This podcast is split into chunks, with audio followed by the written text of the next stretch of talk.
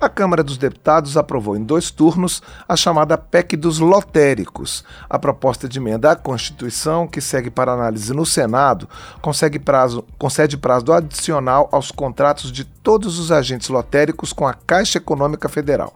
A medida deve beneficiar tanto os agentes licitados pela Caixa quanto contratos anteriores à Constituição de 1988 e que não passaram por uma licitação.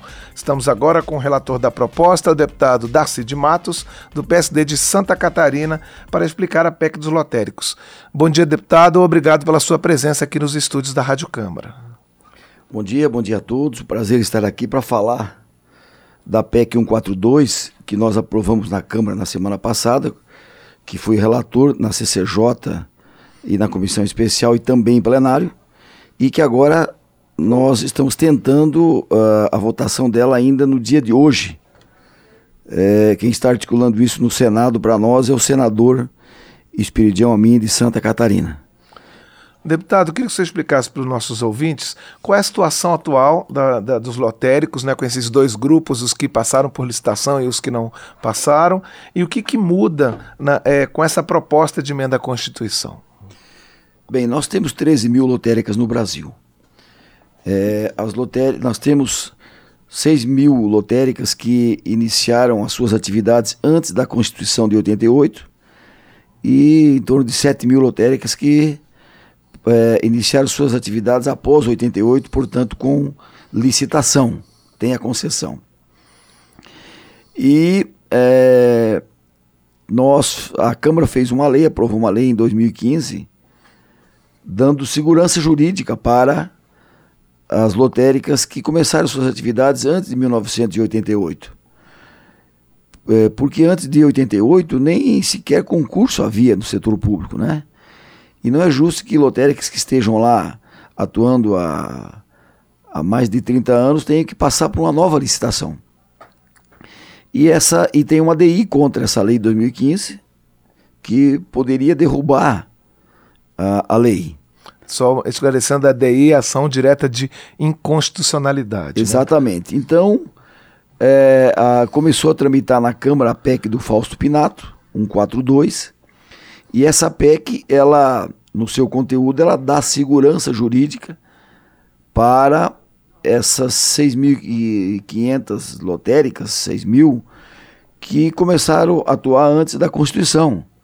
Elas é, terão a, o seu as suas atividades prorrogadas até 2000, até 2049.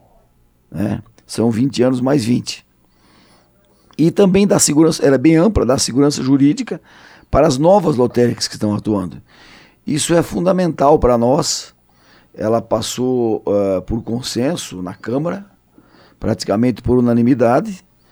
É, e por quê? Porque nós estamos tratando de um segmento que é parceiro do governo, que é parceiro da Caixa Econômica, que é parceira, né, na arrecadação, que paga benefícios, que facilita a vida das pessoas, que chega aonde o banco não quer chegar. Pois é, isso que eu ia perguntar. Quer dizer, a, a, as loterias, as lotéricas assumiram nos últimos tempos esse papel que elas não tinham antigamente. Isso, né? as lotéricas têm, portanto, têm um viés social. Elas chegam nos municípios longínquos, nos rincões do Brasil, do interior. Elas chegam nos bairros periféricos do Brasil. Elas funcionam à noite, final de semana, principalmente em, em, em aquelas que estão instaladas em comércio, supermercado, shopping center, né? Todos nós nos utilizamos das lotéricas. Você vai no, no município interiorano e precisa de dinheiro em espécie, você vai numa lotérica, o banco está fechado né, no final de semana à noite. Então, elas pagam benefícios, evitam aquelas filas é, imensas na, no, na, no Banco do Brasil na Caixa Econômica. Portanto, elas merecem ter nosso respeito. E, e, por isso, eu, como presidente da Frente Parlamentar dos Lotéricos do Brasil, tenho liderado os trabalhos das lotéricas. Quero é, registrar aqui o excepcional trabalho que eles fazem na pessoa do Jodismar, da Febralote, que é a Federação dos Lotéricos do Brasil, na pessoa do Vicente, que, que é vice-presidente e coordena os trabalhos no meu estado, em Santa Catarina. Né? E dizer que quero aqui agradecer o presidente Arthur Lira, que colocou a PEC na pauta, presidente Arthur Lira, que é o nosso grande líder, e também o presidente Arthur Maia, que presidiu a comissão especial, né, a vice-presidente Érica Cocai, do Partido dos Trabalhadores, que, que também ajudou muito, e todos os deputados que ajudaram muito. Né, ela passou, é, ela foi praticamente unanimidade no plenário. E como disse, as lotéricas, elas mexem com muito dinheiro, mas elas ficam com muito pouco no seu caixa. o faturamento é muito baixo tem risco de, de roubo, de segurança, é, o, o seu faturamento não dá para pagar um guarda-armada. Né? Então, são questões que nós temos que colocar na pauta para discutir com a Caixa Econômica no novo governo. Essa questão de segurança, a questão do aumento das taxas, né? porque ele, é, é, as lotéricas é, têm um faturamento muito baixo. Então, é, essa questão é uma questão que nós estamos tratando com a maior atenção no Congresso Nacional.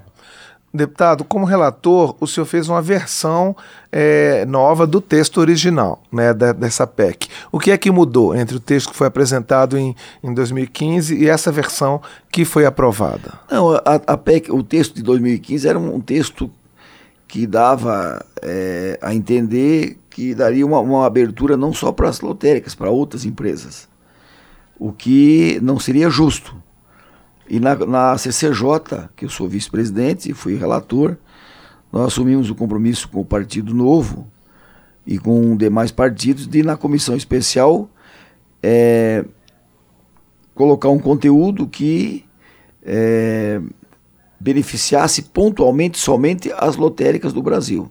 E assim foi feito, né? E ela ficou muito boa, por isso todos aprovaram, aprovaram apoiaram e esperamos que hoje à tarde ela seja aprovada aqui na ou amanhã aqui no, no Senado para que ela possa ser promulgada e daí nós estaremos resolvendo definitivamente essa questão de segurança jurídica dos lotéricos do Brasil. Também as lotéricas, além do viés social, elas geram é, mais de 100 mil postos de trabalho no país. Deputado, o senhor está falando na insegurança jurídica é, e como presidente da Frente Parlamentar dos Lotéricos, que retorno o senhor teve dos lotéricos em relação a, dificuldades? Eles é, era uma preocupação de de repente vir um, um, uma norma e, e esses, essas pessoas é, é, que estavam estabelecidas antes da Constituição não poderem mais atuar? Qual era o temor mais, é, enfim, mais presente entre os lotéricos? Bom, após a Constituição, você part... se você for criar uma lotérica Tem todo um regulamento jurídico, critérios, né? É, é, você, o cidadão brasileiro participa de uma licitação normal, comum, né, com critérios, enfim, técnicos, jurídicos, com transparência. Mas as lotéricas que estavam atuando há mais de 30 anos, antes da Constituição de 1988, é, elas corriam o risco, correm o risco, se não fosse promulgada, se não fosse aprovada e promulgada a PEC, de ter que ir pra, para uma nova licitação. Você imagine é, uma família, né, um micro, uma microempresa, porque eles são pequenas empresas, microempresas, com um faturamento de limpo aí de, de média 8, 10 mil reais por mês. Imagine você está atuando há mais de 30 anos e tem que ir para uma licitação, correndo o risco de perder a licitação. Né? E, então, isso não é justo com quem está há mais de 30 anos prestando serviço de qualidade à população brasileira. Então, o, essa PEC ela traz essa segurança jurídica para essas milhares de lotéricas que estão ajudando a população brasileira. E elas, essas, esse pessoal que estava atuando antes da Constituição, por essa PEC, eles se equiparam aos novos ou ainda sim. tem alguma diferença? Não, sim, assim? se equiparam e elas, a concessão delas vai é 20, 20 mais 20, é, vai até 2049. Certo. Posteriormente aí tem que fazer licitação, né? É, mas aí provavelmente essas pessoas que estão atuando já não vão estar tá mais atuando nesse ramo. Exatamente. E aí é a oportunidade da entrada de, também de, de, de novos, novos agentes. É Exato. É isso? isso aí entra no, no, na licitação normal, né? Certo. O senhor falou no início da nossa entrevista que a expectativa é votar por esses dias no Senado. Como é que está como é que tá essa articulação? Olha, é, eu, segundo o senador Espiridião a mim, que é o senador amigo dos lotéricos, que ajuda muito, do meu estado, Santa Catarina. A, a dona Ângela, a mim também, deputada federal do meu estado, também ajuda muito, né? Todos ajudam. O senador diz que tem possibilidade, mas todos sabem como é que funciona a casa aqui, né? Agora a reta final, a pauta muda muito rapidamente, mas nós vamos, estamos tentando, uh, com a força que tem, a articulação que tem o senador a mim, votar essa PEC ainda no dia de hoje. Deputado, só para a gente encerrar, depois de, de, de, de aprovado, de promulgada a PEC, provavelmente ainda vai precisar de regulamentação de algum, algum ponto, ou como é que vai ser esse caminho depois da, da lei, de, de virar lei? A PEC, ela, ela, ela não é sancionada, ela é promulgada, né? E aí ela é bem clara e a, a, a Caixa vai, vai seguir a lei. Né? Enfim, é uma mudança na Constituição. Nós estamos constitucionalizando é, essa questão da, das lotéricas, portanto, dando segurança jurídica a essas mais de 6 mil lotéricas do Brasil. Podem ficar tranquilos as famílias, os lotéricos, né? E é, também, principalmente, liderados pela Frente Parlamentar, que eu com muita honra presido, e pela, pela Federação dos Lotéricos do Brasil, a FEBALOTE. Estamos juntos, a causa é justa. Grande abraço, muito obrigado. Deputado, muito obrigado pela sua participação aqui no painel eletrônico. Nós conversamos com o deputado. E, e, e um bom Natal, né? Opa, claro. É um Natal cheio de luz, de esperança, de espiritualidade. Que todos possam estar com suas famílias. E um ano novo com muita saúde. E passando agora por essa fase do Covid, que a gente possa ter um ano melhor. Fique com Deus. Grande abraço a todos. Tomara. Obrigado, deputado.